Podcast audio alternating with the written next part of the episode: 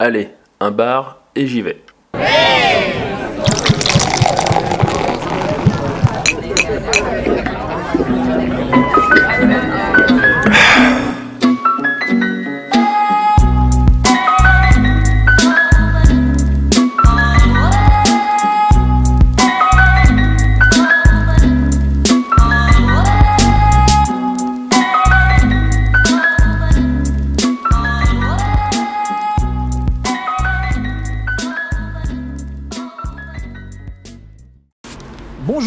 Et bienvenue dans Un bar et j'y vais.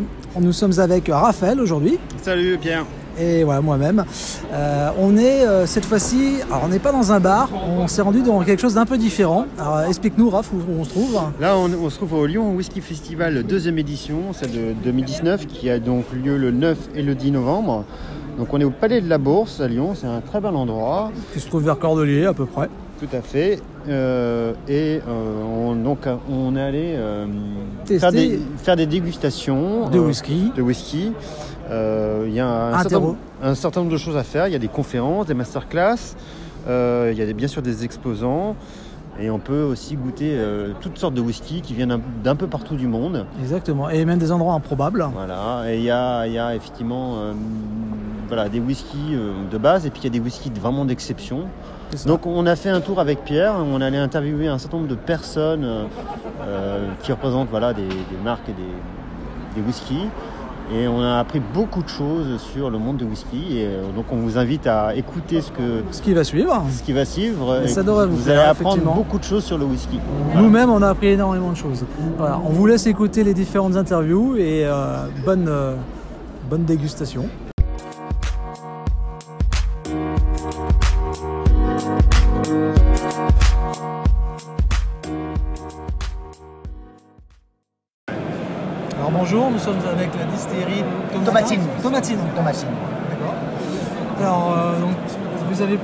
De whisky à, à faire déguster On a aujourd'hui au 5 festival whiskies aujourd'hui qui vont euh, du 12 ans au 18 ans euh, en passant par un brut de fût.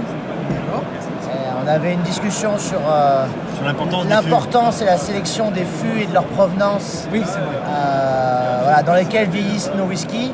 Et on estime, c'est une estimation, hein, c'est, c'est pas au pourcentage près, mais on estime que le- dans le goût du whisky final, environ 60% vient du fût.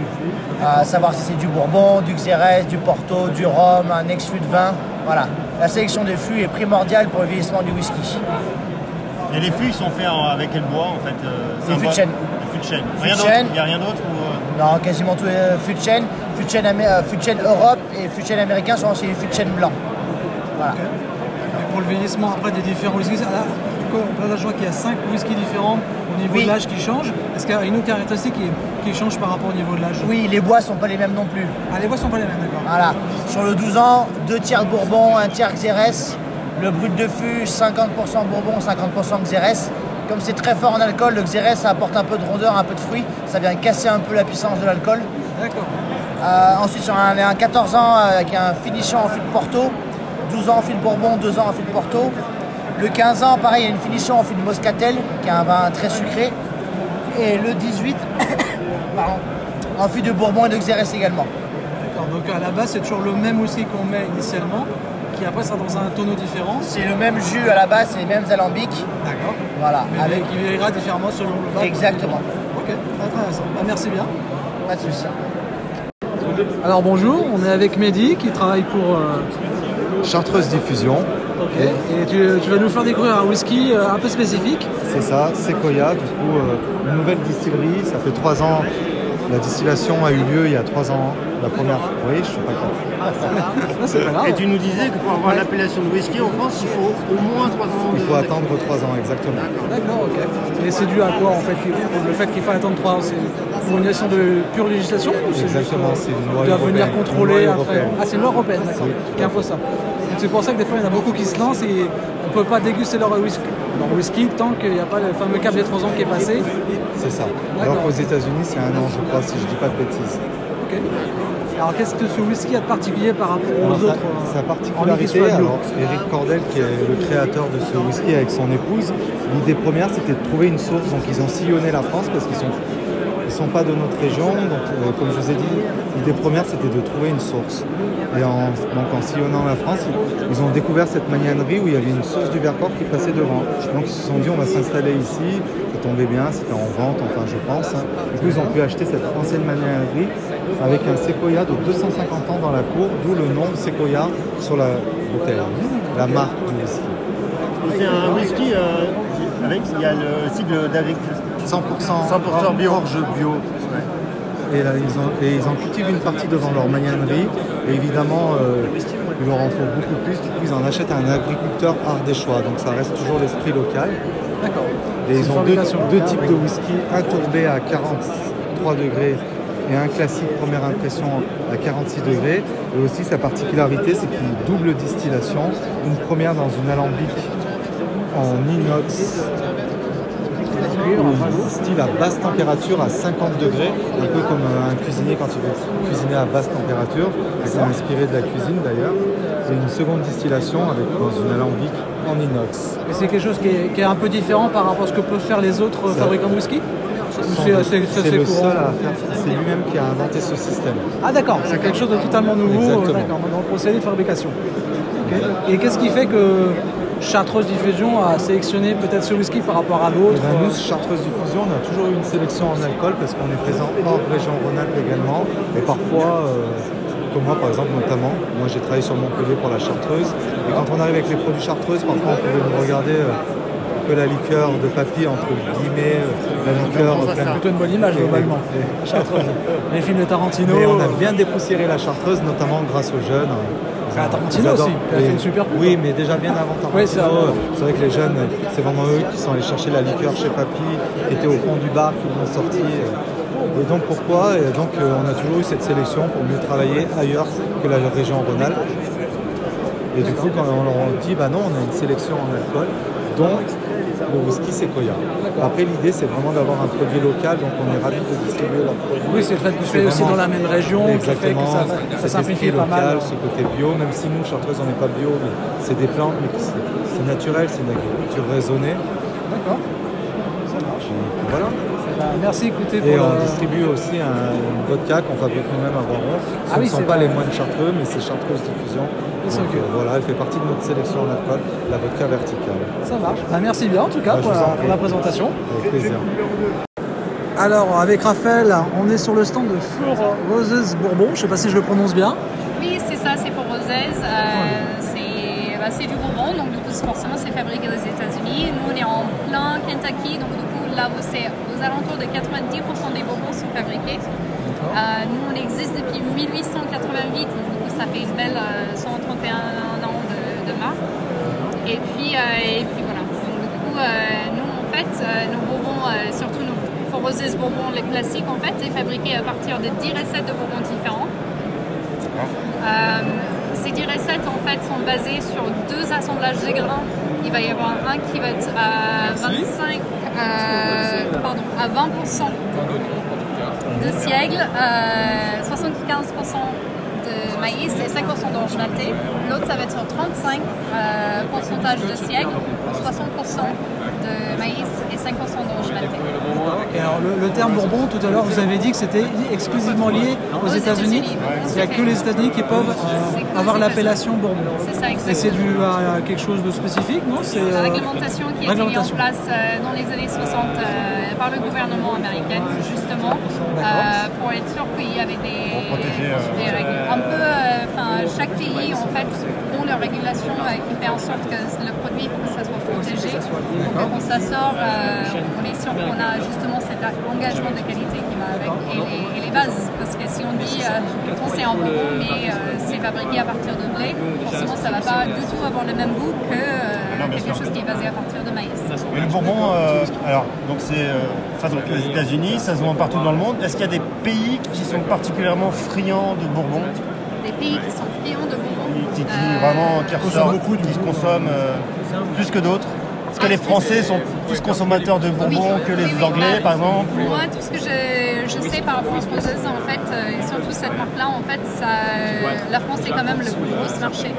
Euh, En Europe euh, en Europe. Donc, du coup, euh, la France est quand même un énorme consommateur de. C'est- Ça existe depuis très longtemps euh, chez, chez Et les Chinois, les Japonais. euh, Les Japonais, ce sont des énormes fans aussi de Bourbon. Euh, justement, Four Roses a été racheté par une boîte japonaise. japonaise. C'est Kirin, en fait, qui est Ah oui, ok, propriétaire de ouais, qui, Roses. qui faisait les, oui, le- la bière. Exactement. Donc du coup, et ça c'était lié à une grande histoire d'amour entre le Japon et Four Roses et c'est pour ça que ça a été racheté. D'accord, ok. C'est quand même... euh, voilà. Et un Bourbon, ça se garde longtemps ou euh, plus on garde, mieux c'est ou pas? Dans quel sens? Dans le fût, dans Moi, je la bouteille euh, Non, dans, en bouteille. En bouteille, euh, bah, c'est comme tout alcool. hein. C'est comme tout alcool. Après, c'est une, une degré d'alcool qui est, qui est bien stable, mais forcément, après euh, 5-10 ans, ça va bouger un tout petit peu. C'est comme tout alcool. C'est quelque chose qui se vieillit peut-être à garder chez soi. Ça, ça va pas se mais- modifier. Dès que, ça c'est ouvert, de toute façon, ça commence à bouger. Ça, vous savez comment ça fonctionne. Et puis, euh, mais après, si c'est fermé, euh, a priori, Ça euh, bouge ça pas. va pas trop bouger.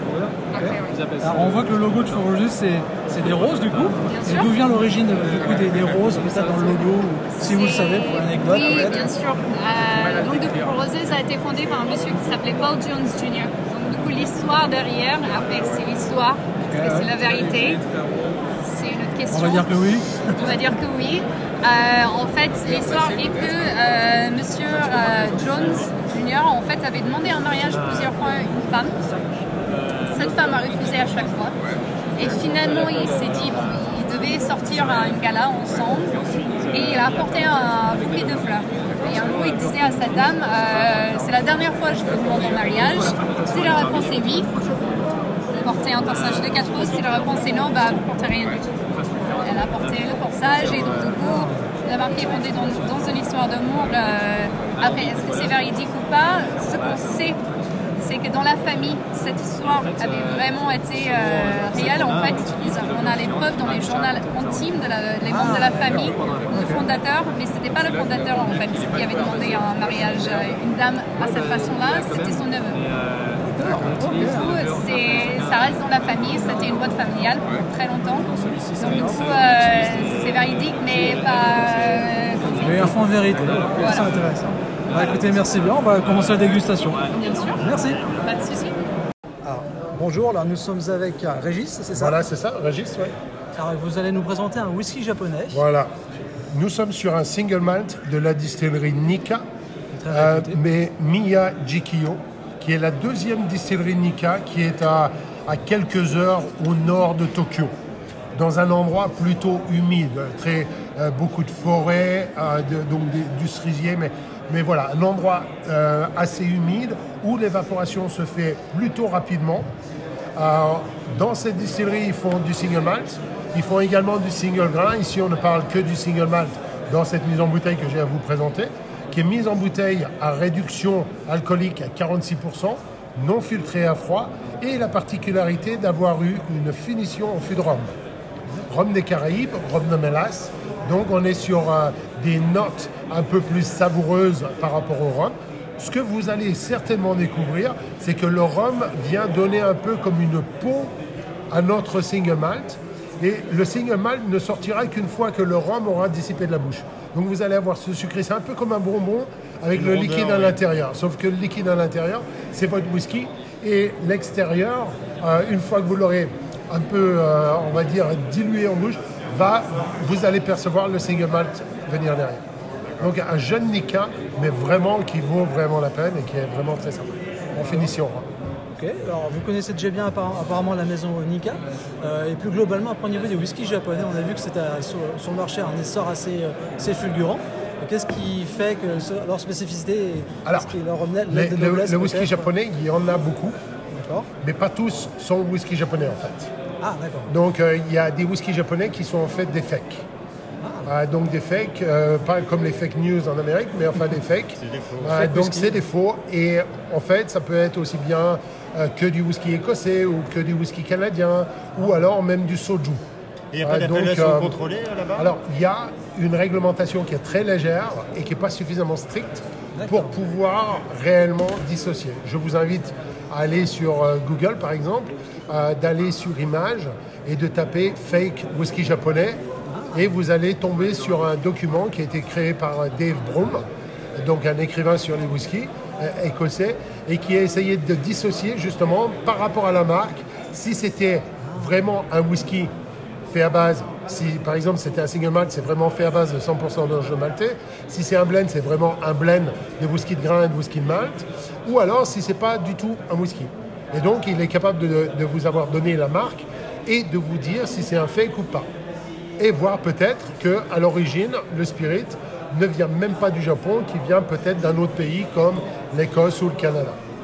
Donc je vous invite à regarder ça, ça peut être intéressant parce que ça permet justement de clarifier un petit peu et quand on dépense 200, 300 euros sur une bouteille, on a envie de savoir qu'on n'a pas été euh, dupé euh, et que ça valait bien la peine d'acheter ce qu'on a acheté au prix auquel on l'a acheté et puis de, de l'ouvrir ou pas parce qu'on peut spéculer aussi, on peut le revendre. Euh, ça se fait beaucoup, hein, où on flippe les bouteilles et on fait un meilleur retour que si on les mettait, on mettait l'argent à la banque. On pourrait se retrouver avec euh, du 8-10% de, de retour. Euh, essayez de trouver ça dans une banque, vous ne l'aurez pas. Et même sur un an, voire dans il y certains a un vrai cas. trafic qui existe Donc il y, a, il y un vrai, et pas que sur le whisky euh, américain, euh, pardon, japonais, mais il y a vraiment ce flipping de whisky où certaines marques ont vraiment le, le- la, la valeur qualité-prix et donc ils ont toute euh, la, la, euh, donc, euh, comment, la réputation qui fait qu'on peut les flipper, les acheter à, à 300 euros, les revendre à 500. Et peut-être un an et demi après.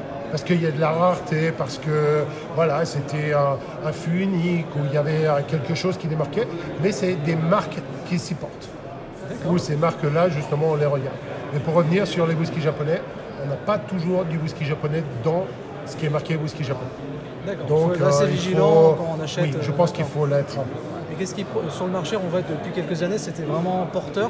Il y Oui. avait une sorte de vague. euh, Alors ça a démarré en 2011. ouais, c'était- je me demandais d'où ça. 2011-2012 avec le World, World Whisky Awards, D'accord, ouais. euh, donc, qui, est, qui est une euh, accolade mondiale avec euh, des panels de dégustation aussi bien partout dans le monde d'ailleurs, donc avec des juges. Et j'étais euh, sur le panel de dégustation en Écosse euh, pour euh, 2011-2012. Ok. Et euh, ces deux années-là, les whiskies japonais ont gagné. Et euh, donc, euh, il y avait vraiment une, une qualité. Alors maintenant, ils ont moins de volume, ils ont, euh, euh, il y a peut-être euh, moins de vari- variété, euh, dans le sens où euh, voilà, il y a moins de distilleries, donc euh, il y a des whiskies peut-être plus boisés, plus riches, enfin qui, qui répondent différemment au whisky écossais où il y a beaucoup plus de distilleries, beaucoup plus d'expressions de chaque distillerie. Et il faut regarder quelle expression a été soumise euh, en Écosse euh, des whiskies écossais comparés avec euh, les whiskies japonais.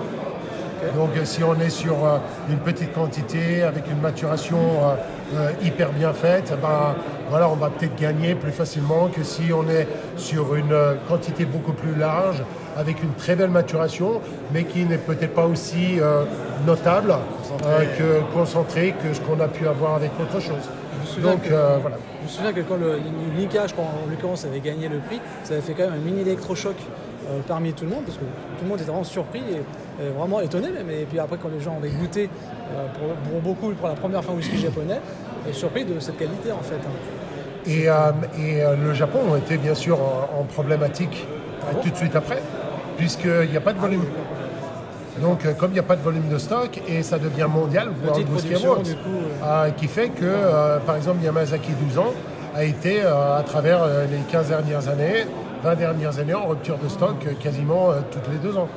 Donc parce qu'on n'y arrive pas, ils n'ont pas les volumes de chais euh, comme on peut les avoir Ce qui fait la rareté euh, en Écosse. Oui, mais euh, quand tu es sur le, le- la vision mondiale et que tout le monde en veut ne serait-ce qu'un peu, euh, ben, un peu sur 180 pays, euh, ça fait beaucoup par rapport à celui qui produit. Euh, L'Écosse a un peu plus de chance parce que euh, fin des années euh, 80, on avait un surplus ou dans les années 80, il y avait un surplus de production. Donc on avait un lake, on avait vraiment une, euh, des, masses de stock qui fait qu'on peut répondre à des demandes. Le Japon n'avait pas cette facilité et ne l'a toujours pas. Donc euh, de temps en temps, on va voir euh, du Nika, qui euh, une expression Nika qui s'arrête parce qu'il n'y a juste pas les volumes derrière et la demande est trop importante. Donc c'est important pour les distilleurs, s'ils sont sérieux, de pouvoir continuer à distiller à 300%, mais d'arrêter de vendre pendant une période de temps pour replanifier leur stock, pour pouvoir revenir sur le marché et d'avoir la pérennité. D'accord. Parce que ça ne sert à rien de faire des choses vite, les faire mal, et puis en fait des ventes chères et ne pas avoir la qualité. après, il y a pas de pérennité. Donc euh, ce qu'il faut, c'est avoir du stock. Et euh, à un whisky de 10 ans, il n'y a pas de micro-ondes pour le faire passer de 0 à 10, donc c'est 10 ans de fût. Voilà, il n'y aura pas d'autre solution que le temps. Donc euh, c'est de pouvoir lever le pied, de dire j'arrête de vendre, ou j'en vends que très peu, et je stocke, stocke, stocke, jusqu'à temps que j'ai vraiment du stock. Par exemple, si on voulait un 10 ans d'âge, il faudrait qu'il y ait du 14 dans l'échelle. Donc il faudrait 14 ans pour avoir un 10 ans d'âge avec sustainability.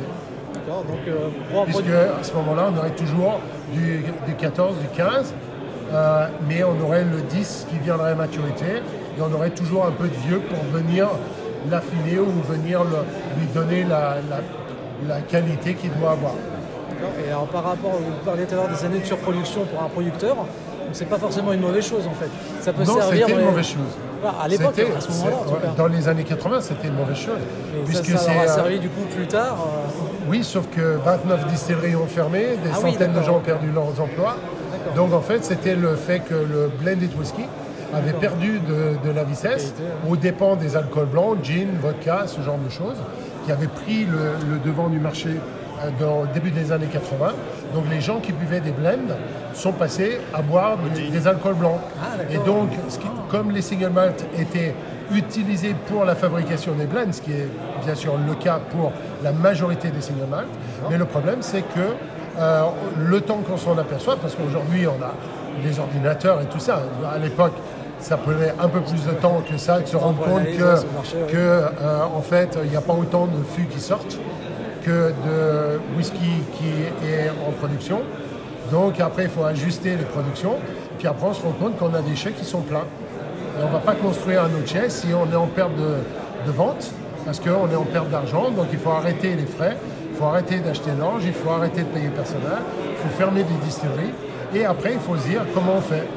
Eh bien, ce qu'on a fait dans les années 80, euh, les années 80, mais on a mis du single malt en bouteille en tant que single malt, qui jusqu'à l'époque, avec l'exception de Glenfiddich, Glenlivet, euh, Glenfarclas fin des années euh, euh, euh, 70, mais sinon les autres s'y étaient pas mis.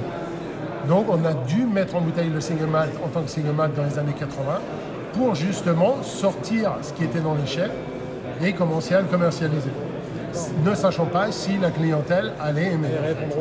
Parce que le, le- le goût euh, du, du travailleur, du buveur de whisky, c'était quand même un whisky d'assemblage. Où on y mettait du, du ginger ale, de la limonade, des glaçons, de l'eau, euh, la, la boisson du travailleur. Et c'est seulement à partir des années 80 qu'on a commencé à mettre en bouteille ces single malt. Et à notre grande surprise, euh, les gens ont pris, même les whisky tourbés comme les Lagavulin, les Lafroig, qui ont, qui ont plu, malgré leur typicité euh, bien, bien particulière. Ok. Ah, donc c'est qu'après coup. Moi j'ai une question justement concernant euh, un whisky, ça se boit avec des glaçons ou pas Ou Jamais. Alors, le, le distiller, il dit dès l'instant que vous le buvez, je m'en fous. Ouais. Euh, même si vous ne le buvez pas et que vous l'offrez à quelqu'un, euh, faites ce que vous voulez en fait. Euh, certainement, si on veut déguster, il est recommandé pour toute chose hein, euh, d'émettre à la bonne température. Déjà une température ambiante, à 19 degrés, un peu comme le vin rouge. Euh, si c'est à la température de la maison à 23 degrés, ça ne va pas le faire, ce sera âpre. Euh, donc peu importe s'il est bon ou pas, ce sera âpre du fait de la température. Donc déjà le mettre à bonne température et puis de le déguster tel qu'il est. Maintenant, si vous cherchiez quelque chose de rafraîchissant, et que c'est ce que vous vouliez, rafraîchissant, alcoolisé, rafraîchissant et à base de whisky parce que c'est votre boisson de choix, eh bien mettez-y des glaçons si vous le souhaitez. Ou prenez des petites pierres, vous savez, où Ah oui, on, met la pierre qui est fraîche, mais il n'y a pas d'eau, il n'y a pas de dilution. Donc on n'a pas fait de dilution, mais on a refroidi. Donc on peut aller le chercher dans ce sens. Et puis après, on peut dire, bah tiens, aujourd'hui j'ai vraiment envie d'un verre de vin, mais je ne suis pas buveur de vin, donc je vais prendre mon whisky avec beaucoup d'eau. Donc j'aurai un peu euh, cette... euh, où je vais prendre des grandes gorgées, je vais me désaltérer sans boire du whisky pur et en grande gorgée. Ce n'est pas réellement recommandé. Euh, après, on peut le traiter comme un gin tonic, mais on ne boit pas de gin, on ne boit pas de tonic. Alors on va faire gin et, euh, pardon, whisky et ginger ale. Mais bon, à ce moment-là, on ne va pas prendre un 21 ans d'âge, oui, peut Glengoyne. oui. Ce serait dommage. Donc on va prendre un whisky adapté et on va mettre des glaçons, et on va mettre du ginger ale, et on va le boire en highball, comme ça se fait beaucoup euh, au Japon, comme ça se fait beaucoup en Australie, euh, voilà, où on veut quelque chose de désaltérant, mais toujours à base de whisky. Donc il faut le traiter en fait comme bon vous semble. Et si ce que vous voulez faire c'est déguster, je dirais gardez-le dans le verre tel que et assurez-vous que ce ne soit pas trop chaud au départ. Donc la température soit bonne. Moi j'ai encore une question. Est-ce que c'est comme le vin, il faut que ça prenne un peu l'air Oui, alors vous pourriez, par mes calculs pour euh, l'oxydation qu'on a avec le vin, qui peut prendre euh, 5 à 25 minutes, avec le whisky, si on attend, ça peut prendre 4 heures et demie. Quand je me sers un verre, j'ai plutôt envie de le boire maintenant que d'attendre. Donc à ce moment-là, si vous le dégustez deux fois, vous dites c'est très bien, ne mettez rien. Parce que très bien, c'est là où vous voulez être. Si vous dites moins bien que très bien, bien essayez une goutte d'eau. Après, rajoutez peut-être une deuxième goutte d'eau et relâchez ces arômes. Cassez la chaîne de molécules et permettez aux arômes de devenir volatiles. Donc vous faites ce que l'oxydation ferait, sauf que vous l'avez initié vous et vous êtes au contrôle. Donc dégustez deux fois, vous dites très bien, n'ajoutez rien. Vous dites moins bien que très bien, peut-être ça nécessite une fixée. Donc si c'était un plat, sel, poivre, moutarde, ketchup, voilà. donc on le traiterait de la même façon. On le goûte et on voit si c'est suffisamment relevé, suffisamment à notre goût et on ajuste. Sachant que votre goût ce soir, demain et après-demain risque d'être un peu différent parce que vous n'allez pas être dans le même esprit de santé et donc vous allez peut-être être plus tenté à mettre un glaçon un jour qu'un autre, à mettre de l'eau. ou mettre- Voilà, vous allez vraiment adapter en fonction de vous et votre état d'âme ce jour-là et de ce que vous avez envie de faire. Et peut-être vous allez laisser le whisky d'un côté et vous allez boire autre chose. On sent vraiment le passionné de whisky qui parle. Merci beaucoup. Alors, merci bien en tout cas. grand plaisir. Bonne journée. Alors, bonjour, nous sommes avec Anastasia de la distillerie des Menhirs. Bonjour, Alors, bienvenue. Merci.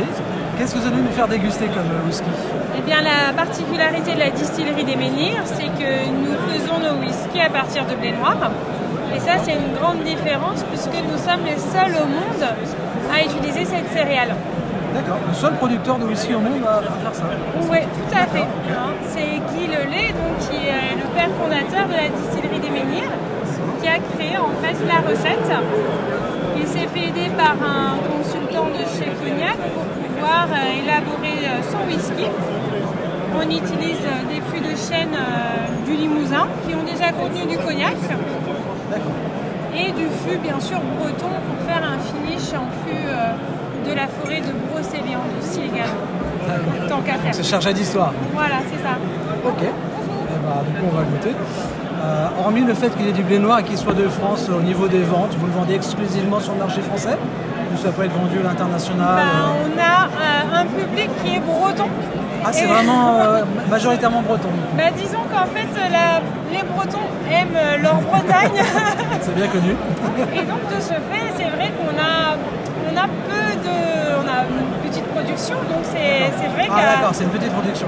Ça, C'est pas une grosse. euh, Mais bon, après, ça- on est quand même fait partie quand même des premières marques de whisky français, il faut quand même le rappeler. Ah, d'accord, ok. Ouais, depuis euh, 1999, on distille le whisky. hein. donc, on a notre- notamment notre étudiamment maintenant qui a 15 ans d'âge. Lui, c'est le produit phare de la. Voilà, c'est le plus vieux whisky français sur le marché. Et euh, voilà. Donc, vous avez combien Je vois qu'il y a 5 possibilités, c'est-à-dire que vous êtes 6 variétés de whisky différents. Alors, c'est qu'est-ce qui change? C'est peut-être l'âge euh, a, c'est le 5 ans d'âge, le Ledu Silver, c'est celui qui va vous emmener euh, dans l'univers blé noir. hein. c'est le, on sent bien son côté céréalier. Après l'affinage fût neuf, ça va lui amener des notes finement boisées. hein, en plus. Et enfin, le gold, là, c'est une sélection de 3-4 fûts par an pour le 10 ans d'âge. Donc finalement, le- l'élevage va amener un code plus euh, écossais, hein, puisqu'on va oublier le côté euh, ben, euh, céréalier qu'on retrouve bien dans le silver. D'accord. Et là, c'est un. Rien à voir, c'est Ed Gwen, ça veut dire céréales blanches. Edu, ça veut dire blé noir, hein, notre marque hein, en. Et ça, c'est un whisky très, très, punchy, des fruits même exotiques. Ah, donc, ça, c'est un produit récent de, de la maison Oui, tout Ou, à euh, fait. Il a- je crois que c'est la troisième année maintenant. Qu'est-ce qui fait que du coup la, la distillerie est allée dans cette direction Et en fait, on voulait faire un whisky d'orge pour faire en fait un, un blend, un mélange d'orge blé noir. Hein. Et en fait, on a obtenu euh, finalement, on voulait faire un whisky neutre pour que notre whisky de blé noir prenne le dessus au niveau aromatique. Or, eh bien, on a fait une erreur parce qu'il n'est pas du tout neutre. Vous pouvez le sentir. Ça sent la banane, ça sent les fruits exotiques, c'est- super mais c'est un intéressant. whisky. C'est un whisky. Et il a su son petit succès puisque on le sort tous les ans au mois de juin et il passe jamais les fêtes de fin d'année, il y en a plus. D'accord. Voilà. Petite production toujours. et, euh, Et donc c'est les gens ils aiment bien le boire euh, l'été en fait. Ben, disons que c'est un bon petit whisky d'apéritif, je trouve, pour l'été. Ça, ça invite à, voilà, à le boire un moment. euh, c'est vrai qu'on ne le boirait pas forcément devant un petit feu de cheminée l'hiver. On irait plus sur un gold euh, ou un brocélian. C'est plus un whisky ouais, effectivement pour l'été, pour le rafraîchissement. ou- Ouais, ou voilà. En Bretagne, donc il réchauffe un petit peu aussi quand même. Ok, ça marche. Bon, bah merci pour les différentes présentations. Et puis on va déguster Et on maintenant, va hein. passer à la dégustation. Ça marche. Merci. Alors bonjour, nous sommes avec Benjamin de la distillerie Paul John, c'est ça? Exactement, distillerie Paul John. D'accord. Ah, c'est indien. c'est ça, c'est Whisky indien, c'est un single malt indien qui est produit à Goa. Goa, c'est le sud-ouest de l'Inde, c'est sur le bord de la mer d'Arabie. On essaye d'être 100% indien, donc euh, ça va commencer avec l'orge déjà. Euh, l'orge qui provient du nord du pays, euh, du nord de l'Inde, sur les états du Punjab et du Rajasthan. Et on va utiliser une orge qui va être assez particulière, qui est très peu utilisée en Europe pour faire des spiritueux. C'est l'orge à six rangs, qui est différente de l'orge à deux rangs qu'on utilise beaucoup plus en Europe. Alors bon, c'est des grands mots, ça peut paraître barbare, mais c'est assez simple. hein. L'orge à deux rangs, c'est une tige avec deux céréales qui vont monter. L'orge à six rangs, c'est une tige avec six céréales qui vont monter. La grande différence, c'est que cette orge, elle est plus riche en protéines, mais moins en glucides. Ce qui va vraiment nous apporter des textures et des aromatiques assez particulières à notre whisky. Je t'entendais dire tout à l'heure qu'en en Inde, il y avait une production de plus d'un milliard. euh, Exactement. L'Inde, c'est très très peu connu en Europe, euh, mais l'Inde est le plus gros consommateur de whisky au monde. C'est 1 milliard 500 millions de litres par an de whisky qui sont vendus et bu. Euh, c'est le premier producteur également, puisque pour inonder ce marché, il y a énormément de marques indiennes qui ne sont distributées que quasiment en Inde euh, et qu'on ne connaît pas du tout en, Europe. Pourtant, sur les 10 whiskies les plus vendus au monde, il y en a 8 qui sont indiens. Voilà, et qui sont aux 8 premières places. D'accord. Donc l'Inde est le premier pays consommateur et, également producteur. producteur. Exactement. En termes de quantité. En termes de quantité. On va pas parler de qualité parce que généralement ces whisky de qualité, ça correspond au marché local avec un pouvoir d'achat qui est beaucoup moins grand. Et donc c'est des, c'est des, c'est des whisky, c'est des choses qu'on pourrait même pas appeler whisky en Europe. Ah, je vais- par l'appellation ou. euh, voilà, l'appellation whisky pas- n'étant pas vraiment protégée en Inde, ils vont appeler whisky des choses qu'on ne pourrait pas appeler whisky en Europe. Donc voilà, c'est pas des whisky qui, qui sont très très intéressants, mais c'est pour dire que vraiment l'Inde a, un- a une culture du whisky en tout cas qui est très établie, puisque historiquement c'est lié au passé britannique et colonial euh, de, de l'Inde. Euh, la, plus vieille, la plus vieille distillerie d'Asie à faire du whisky, elle est en Inde, c'est la distillerie Cassoli qui a été fondée en 1821, donc c'est pas d'hier. Euh, le whisky était la boisson du colon en, en- en Inde. Donc très vite pour les Indiens, boire du whisky c'était un synonyme de réussite sociale. C'est comme ça que vraiment tout le monde a voulu boire du whisky et que ça s'est répandu partout dans le, dans le pays. Maintenant, ça s'est établi, c'est quelque chose Exactement. de quotidien. Et c'est un, marché qui est très intéressant l'Inde, puisque bon, l'Inde c'est une population d'un milliard 300 millions d'habitants, avec une, une middle class qui est en train de, de vraiment se mettre en place. Euh, et cette middle class qui peut acheter n'importe quel single malt peut avoir sur le salon. Donc c'est un marché qui est immense, voilà, et qui est très intéressant puisque il y a énormément d'éducation à faire euh, Ah, aux, aux- aux consommateurs, parce que normalement ils consommaient des whisky qui étaient assez faible qualité. Voilà. En parlant de faible qualité, donc il y, en a beaucoup qui sont de faible qualité, mais est-ce qu'il y a quand même des whisky indiens qui, sont réputés de, de grande qualité? Bien sûr. Alors, il y a eu un, un pionnier au niveau des whiskies indiens. On va parler de single malt, hein, 100% orange maltais d'une seule et même distillerie. Euh, le pionnier, c'était Amrut. Amrut, qui est basé à Bangalore, euh, qui, euh, début des années 2000, a commencé à exporter un single malt d'une grande qualité. Euh, ça a été vraiment les pionniers. On est arrivé en second, Paul John. La première commercialisation d'une bouteille de, de Paul John, c'était au Royaume-Uni, c'était en décembre 2012. Voilà. Et depuis, il y a un troisième acteur qui est arrivé qui s'appelle Rampour.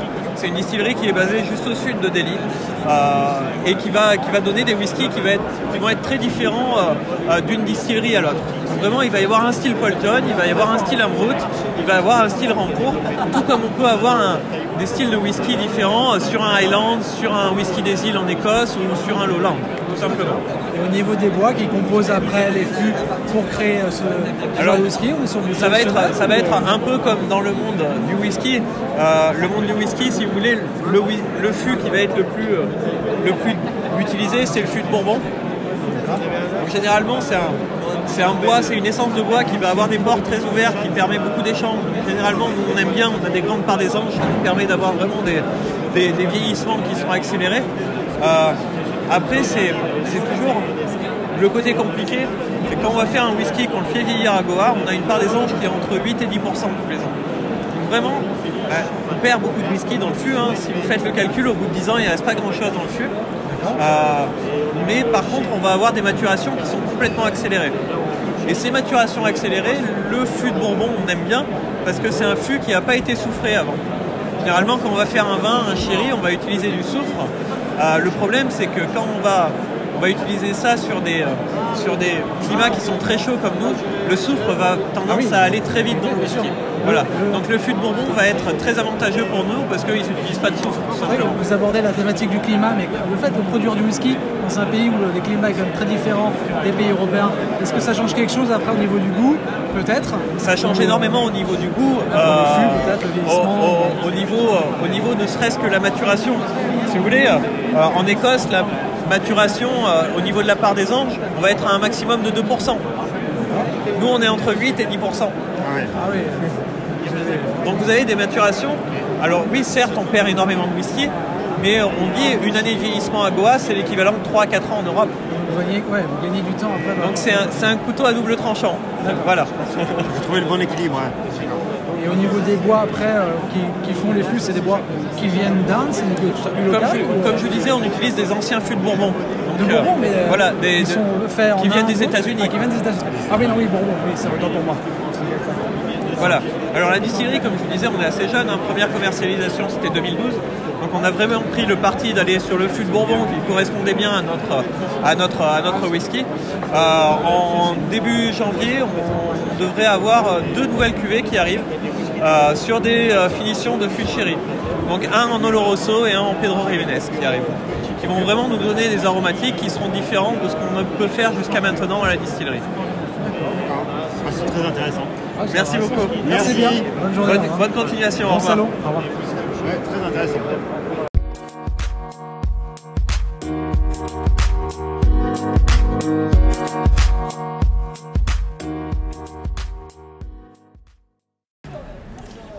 Alors on espère que les interviews vous ont plu.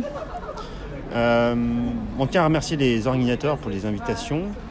Euh, moi j'ai particulièrement apprécié euh, la dégustation VIP avec le, whisky japonais, le Ninka, qui a un goût exceptionnel. J'ai noté aussi qu'il y avait certains whiskies qui sortaient vraiment du lot. À la fin on a, on a bu un whisky avec un goût un peu de banane. Ah oui, oui, C'est- c'est C'était très parlant. Ça, c'était de la distillerie des Menhirs, je crois. J'ai appris beaucoup de choses sur le whisky, sur comment le consommer. Sur euh, l'hiver, d'autant plus que tu es à la base pas je suis forcément pas un très grand whisky amateur moi de whisky. Un peu bourbon, mais voilà. D'accord. Mais c'est pas mon alcool fort préféré. Mais voilà, c'était vraiment, j'ai appris plein de choses et j'ai découvert des whiskies qui vraiment sortent du lot et qui sont, euh, pour moi, euh, voilà. C'est une très bonne expérience du coup Oui, comme, oui, oui, comme bien sûr. festival. Et toi, qu'est-ce que tu as Alors j'ai beaucoup aimé le, le festival. Effectivement, on peut dé- déguster euh, bon nombre de whisky euh, qui sont présents. Alors aussi bien des grandes distilleries que des tout petits euh, producteurs euh, et du monde entier. Vous avez peut-être pu l'entendre dans les différents échanges et interviews. Des grosses surprises vraiment en termes de goût. On peut être amateur de whisky et avoir en tête que c'est principalement Écosse ou cette partie de l'Europe, mais euh, on peut avoir des grosses surprises, notamment, euh, notamment bah, des Indiens par exemple. C'est comme ça que j'ai appris que c'était le plus gros pays producteur de whisky Et au consommateur. monde et consommateur. Euh, voilà, donc euh, après, euh, c'est quand même une anecdote assez originale. Euh, de- enfin, pour- en tout cas pour ceux qui pensent que tout vient d'Écosse ou, ou d'Irlande, euh, ça ne se limite pas à ça. On a fait des très belles découvertes aussi locales.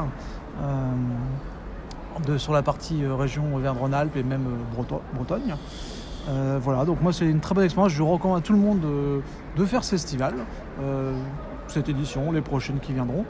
Euh, et puis voilà, On quelques on- photos. Voilà, on, on a mis quelques photos sur Instagram, Facebook, donc pour et Twitter. et Twitter pour voir un petit peu voilà à quoi ça ressemble. On vous invite à, à- à aller regarder. Et, on, Et puis on vous dit à bientôt. et on vous dit à bientôt. À très bientôt. À très bientôt sur, euh, pour un Ça- prochain épisode. Salut Allez, ciao.